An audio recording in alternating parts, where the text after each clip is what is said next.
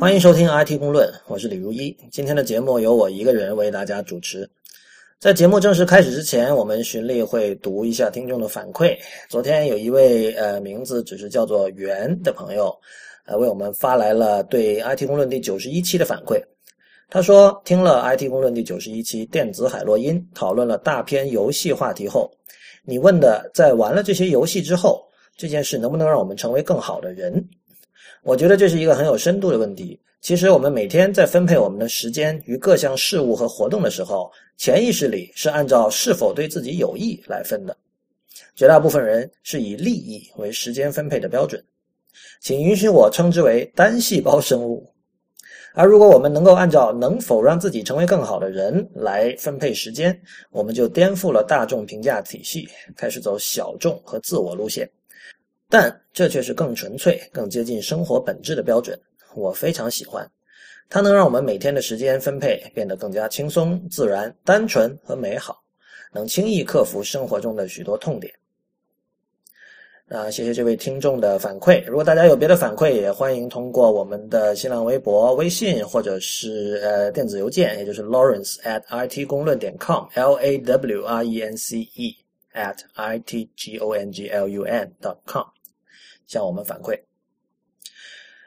那接下来我们要做一个更正，因为上一期关于亚马逊和华谢的节目里，我跟 Real 呃提到说，呃电子书占美国目前图书市场的百分之十啊，这是错的，百分之十其实是华谢出版集团旗下的电子书占华谢的总共的图书销量的比例，而电子书在美国的整体的图书业的占比是达到了百分之三十。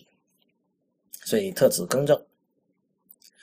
那么在今天的节目里，希望大家允许我偷一下懒。按照广东人的说法，我们会呃尝试一下一鱼两吃或者一鸡两吃的做法。因为在上周一的节目之后呢，我感觉有一些关于呃亚马逊和电子阅读的事情，并没有能够说透。所以今天我给呃好奇心日报，也就是 qdaily.com 写了一篇文章，这篇文章已经上线，我们会把它的链接放到。呃，这期 IT 公论的提纲里，欢迎大家去阅读。当然，我也知道有很多人其实并没有耐心去读像六千字的长文哈，所以呢，今天我决定用嘴把这篇文章念出来，这样可以省去大家呃用眼睛阅读的时间。呃，在开始之前，想声明一下，这篇文章原来的标题我起的是这个“娱乐至死，然后重生”。然后我发现，在网站上登出之后，被编辑改成了“娱乐至死”。亚马逊凭什么让阅读重生？我觉得对于这个标题，大家可以有各种不同的理解方式哈。比如，你可以读“呃，娱乐至死”，亚马逊凭什么让阅读重生？你也可以读成“娱乐至死”，亚马逊凭什么让阅读重生？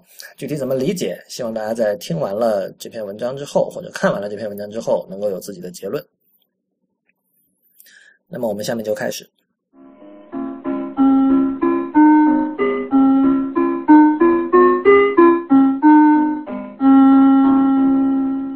亚马逊会赢，当然，亚马逊已经赢了。二零一三年，电子书的销量占美国图书总销量的百分之三十，而百分之六十五的电子书是由亚马逊通过其 Kindle 平台卖出的。毋庸置疑，在美国，正如 Google 是搜索的代名词一样，Kindle 已经是电子书的代名词。苹果和巴诺书店，也就是 Barnes and Noble，都有自己的电子书平台。Oyster、Entitle 等订阅制书店也逐渐引起了关注。亚马逊也在2014年7月推出了同样的服务 Kindle Unlimited。但如果随便抓一个美国人来聊电子书，他的第一反应必定是 Kindle。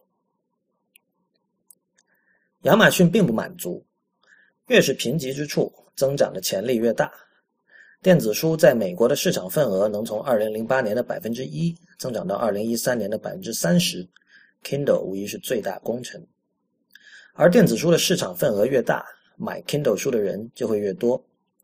亚马逊当然希望看到一个读电子书的人比读纸书的人多的世界，但出版社不这么看，至少我们知道法国的华谢出版集团不这么看。如果你关心电子出版界的事，最近一定看到了同时包含亚马逊和华谢两个单词的新闻标题。以及 ReadersUnited.com 和 AuthorsUnited.net 这两个充满左翼运动色彩的域名。在解释这两家跨国巨头之间究竟发生了什么之前，有必要回顾一下美国电子书业过去几年的历史。尽管在1990年代就有人试图将电子书带入移动设备，也就是 Palm，我们今天熟悉的那种可以方便购买、爽快下载并舒适阅读的电子书，始自2007年。那一年，亚马逊推出了第一代 Kindle 阅读器，Kindle 电子书商店也随之上线。虽然最初的 Kindle 有种种不便，但已经帮出版社卖了十年纸书的亚马逊，拿到了比前人都多的电子书版权。再加上 Kindle 的电子墨水这一必杀技，终于令电子书逐渐摆脱了极客玩物的脸谱化印象，也使亚马逊在电子书领域拔得头筹。二零一零年，苹果推出 iPad，同时启动了 iBook Store 电子书店。虽然 iPad 在表现力和功能多样性上远胜 Kindle，但面对已经和出版社打了十年交道，并卖了三年电子书的亚马逊。苹果需要额外的诱饵才能说服出版社与其合作。乔布斯想出的招数叫代理人模式 （Agency Model）。在这一模式下，电子书的售价由出版社决定，Kindle 和 iBook Store 以代理人的身份帮出版社卖电子书，并抽取一部分收入。代理人模式受到了出版社们的欢迎。在那以前，亚马逊与出版社合作，采用的是沿袭自纸书时代的批发模式，以批发价向出版社购买电子书，然后自行定价。这里有两个关键：一，电子书的批发价是由出版社以精装版纸书为基准设定；二，亚马逊的短期目标不是赚钱，而是把电子书好便宜的印象烙入消费者的脑袋。因此，亚马逊在很长一段时间里都在亏本售卖 Kindle 电子书。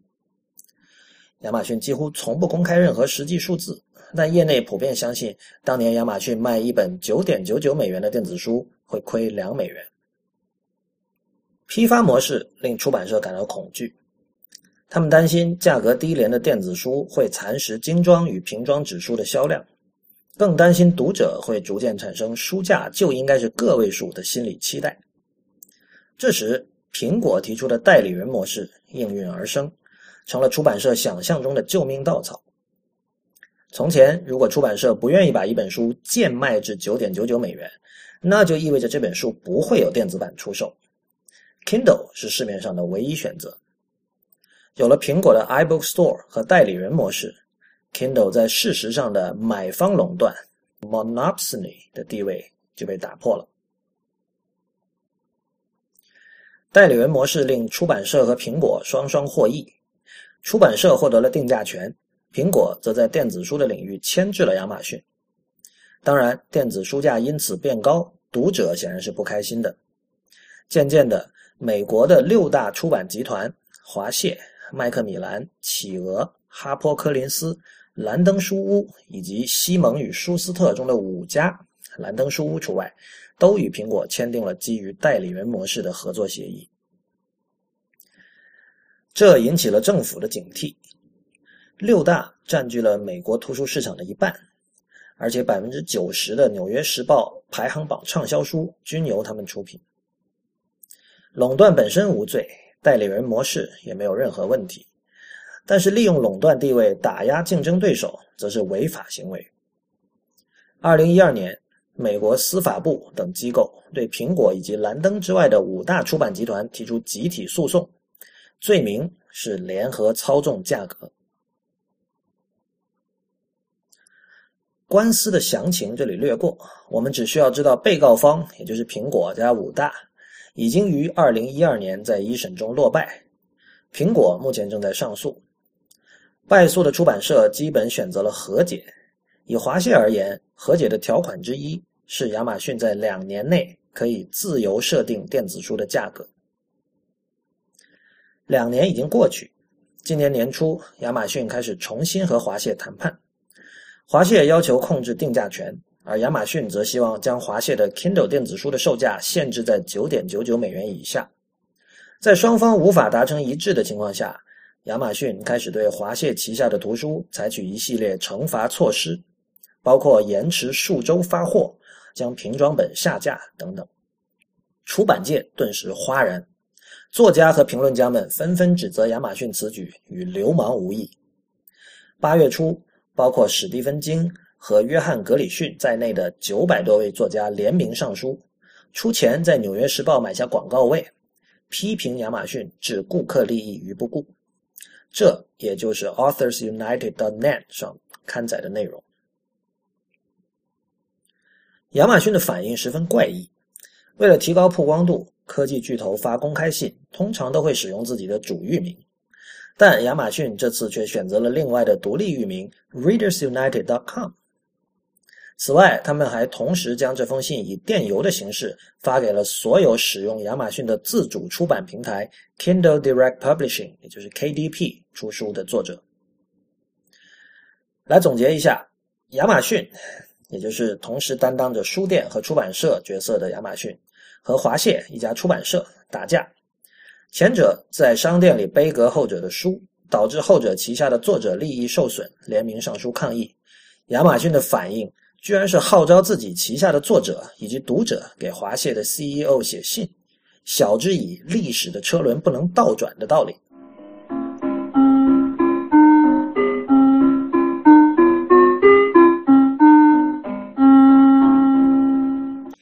屁股指挥脑袋是一句骂人的话，但仔细想想，人在江湖，脑袋受屁股，也就是立场的指挥，却是商业规则的体现。仔细观察这场闹剧中各方的反应，几乎无一不是从自己的利益出发在说话。亚马逊和华谢自不必提，作家和科技圈也不例外。热衷于歌颂破坏式创新的科技媒体与评论员，自然站在亚马逊一边。与传统出版社长期合作的作者，例如《引爆点》的作者格拉德威尔，毫无悬念地批评了亚马逊将自己的商业利益置于顾客满意度之上的做法。在电子书和纸书双管齐下，且都被亚马逊牢牢控制的今天，这是一个货真价实的僵局。读者希望买到便宜的书，亚马逊帮助他们做到了这点。一手遮天的大企业固然令人起疑，但哪怕是再警惕高度发达资本主义的读者，也很少会站到自己钱包的对立面。功成名就的畅销书作家会公开批评亚马逊。但你很难说这种批评有多少是因为他们的书被亚马逊背革，从而导致销量下降，有多少是出于爱与正义。在美国，如果你的书在 Amazon.com 上面买不到，绝对是毁灭性的打击。靠亚马逊自己的 KDP 平台自主出版赚钱的作家，自然不可能得罪金主。虽然以目前的电子书市场份额而言，这些人大多也期待着哪天被传统出版社相中。哪怕仅仅是为了将自己的名字印成签字的那种仪式感，但当那一天终于来到，亚马逊又会决定他们的纸书的生死。是的，亚马逊会赢，比现在赢得更加彻底。你可以说，亚马逊在 ReadersUnited.com 上面曲解了乔治·奥威尔当年关于平装本的话。可以说，电子书时代的信息丰富程度远超平装本普及的年代，也就是一九三零年代，故两者不能类比。可以说，干掉中间人，让作者和读者直接联系是一个谎言，因为 KDP 如果不是另一个出版社，又是什么？你还可以分析为什么亚马逊关于低价书能让作者赚更多的那个计算公式，并不适用于所有书。因为你知道，一本关于学院派电子音乐的书，哪怕以半价出售，也不可能卖出比原来多一倍的份数。但无论如何，亚马逊都会赢，因为他们在二零一四年的今天，几乎已经同时成为了图书界的买方垄断方和卖方垄断方，而且这种局面并没有改变的迹象。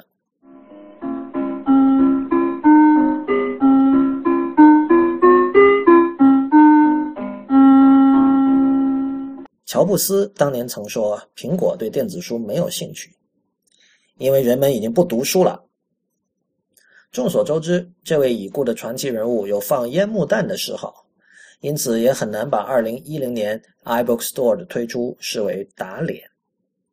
不过，我们有必要反思一下这句话：一个恐怕乔布斯本人都没有想透的问题。人们已经不读书了，是老生常谈。尼尔·波兹曼一九八五年的著作《娱乐至死》很可能是关于这个话题最著名的一份文本。波兹曼在一九八四年的法兰克福书展上参加了一场关于乔治·奥威尔的小说《一九八四》的讨论。他指出，一九八四年的世界并没有成为一九八四，而是更像赫胥黎的美丽新世界。在一九八四里，人类的思想被专制政府控制；但在美丽新世界里，他们被快乐控制。二五四零年的世界政府造出的名叫“索麻”的致幻剂，不但可以将人们送入高度愉悦的状态，而且毫无副作用。在娱乐至死中。波兹曼将电视节目比喻成索麻，认为它抑制了人们的文字阅读能力，用视频这一媒介所擅长的娱乐，置换了文字这一媒介擅长的理性思考。娱乐至死写于三十年前，如今我们可以有把握的说，波兹曼的担心暂时还没有成为现实，因为一九八零年代、一九九零年代和二零零零年代都还有大量优秀的图书诞生，但。这不一定说明波兹曼错了，也可能是他话说的太早。而在互联网令世界急剧加速变化的今天，文字的终结还需要多久？亚马逊和华谢的例子告诉我们，作为文字主要载体的书确实面临危机。在讨论人们是否真的不读书了之前，我们先要确认谈论的是什么书。如果书是指小说，那么每天都有无数人在起点中文网和其他各种搞不清来路的网站上读糟糕的小说。郭敬明的财富也正是靠卖小说积累起来的。如果书是指心灵鸡汤或其他不具备恒久价值的非虚构作品，那么我们也容易找出像陆琪这样的百万级别作家。显然，至少有相当一部分人还在读书，并且是花钱读书。不过，我也认识真正不读书的人。有趣的是，这三人全都是站在科技前沿、具有独立思考能力的知识青年。和我一起主持科技播客的 Real 和李楠，一个是在读电脑博士，一个是程序员出身的科技公司副总裁，两人都毫无歉意的坦诚说自己不读书。美国最著名的独立 iOS 开发者之一 Instapaper 的创始人 Marco Arman。在最近的一篇文章里，也表示自己现在几乎从来不读任何书。我完全相信他们不是个案。就算我这个至今仍然每月买书不少于十本的人，在网上读的散装文字总量也大大超越了纸上的。这是一条奇特的光谱，在它的一端是每天拖着疲惫的头脑，读着真的如致幻剂一般的文字的人们。另外一端则是用力思考未来、重视文字表达，但放弃了书这种载体，包括电子书的人。某些人们确实不再读书了，但他们未必是乔布斯说那句话时想象的人。他们不读书的理由，也未必是我们想当然的理由。亚马逊在公开信里正确的指出，如今书籍不仅仅是在跟书籍竞争。而是在和游戏、电视、电影等媒介争夺人们的注意力与钱包，但是他们给出的答案让书变得跟这些媒介一样的便宜，这只能用简单粗暴来形容。不管你愿不愿意承认，媒介生而平等，但是有的媒介比其他媒介更加平等。让我们把乔布斯的那句话改写一下：不是人们不读书了。而是文字阅读已经不再是唯一有价值、有营养的阅读形态了。这个过程并不是最近开始的，根据小说改编的电影和电视剧早就是家常便饭。在库布里克拍《乱世儿女》就是 Barry Lyndon 之前，有多少人读过萨克雷的那本冷门小说呢？被日剧《白色巨塔》感动的观众里，有几个人知道那是已故的社会派小说家山崎丰子在一九六零年代的名作呢？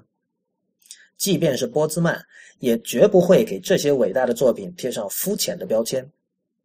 如果说过去三十年的媒介史向我们证明了什么的话，那就是媒，那就是娱乐至死的主要命题在两个层面上都错了。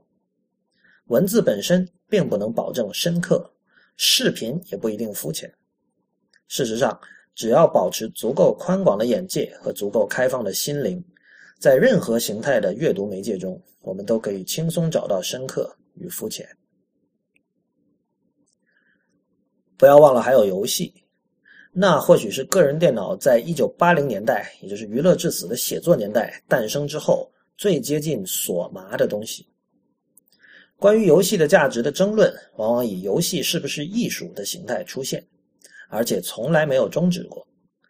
在我看来，争论的焦点并不在于游戏有没有技术含量，因为显然有；能不能给人以感动，显然部分游戏是可以的；或是能否被视为创造者的表达。显然，部分游戏是可以的。问题的关键是，作为一种重构世界的方式，游戏很显然是一种文本，而文本就是阅读的对象。游戏和书在此并无区别。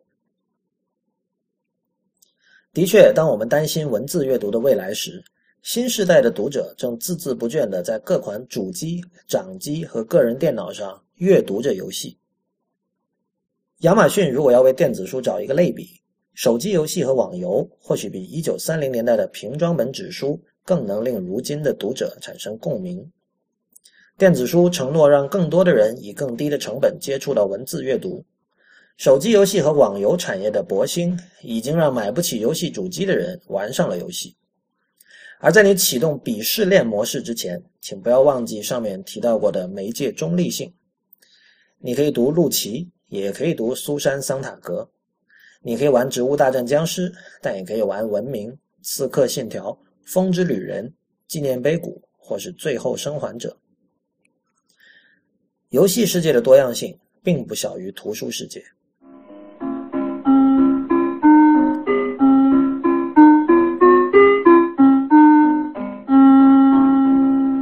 这当然不是说所有出版社都应该转行去做游戏。不过，出版社确实有必要考虑一下，当亚马逊彻底赢了之后，自己的日子该怎么过。行业整合是一个可能的结局。如果亚马逊和华谢谈不拢，买下后者或许是个选择。毕竟，亚马逊的 CEO 杰夫·贝索斯已经以私人名义买下了《华盛顿邮报》。此外，泛媒体化是一条在日本被证明过的路。今日，当我们谈论任何轻小说时，脑中几乎不可能不出现与之相关的各种动画、漫画与游戏画面了。日本角川集团属下的 ASCII Media Works 与唱片公司 Lantis 和动画工作室 Sunrise 合作的集游戏、动画、漫画、music video 和 CD 于一体的泛媒体项目 Love Live 所取得的巨大商业成功，也是值得研究的案例。虽然预测未来是愚蠢的行为，但我不认为以出版文字阅读品为主要工作的出版社会很快消亡。作为抽象程度最高的阅读媒介，文字具有不可替代的地位。我也相信万能的商业社会一定会发展出合适的机制，让文字创作与文字阅读持续下去。作为读者，当下的任务是在阅读媒介泛化的今天，对自己和各类媒介的关系形成充分的认识。唯其如此，才能从广义的阅读行为中获得最大限度的养料和愉悦，让自己的精神和心灵在娱乐至死之后的世界里重生。感谢收听今天的 IT 公论，我是李如一，也欢迎大家在我们的社交网络关注我们。我们在新浪微博叫 IT 公论，公平的公，论点的论；在 Twitter、Instagram 还有微信公众账号都是叫 IT 公论的全拼。我们下期再见。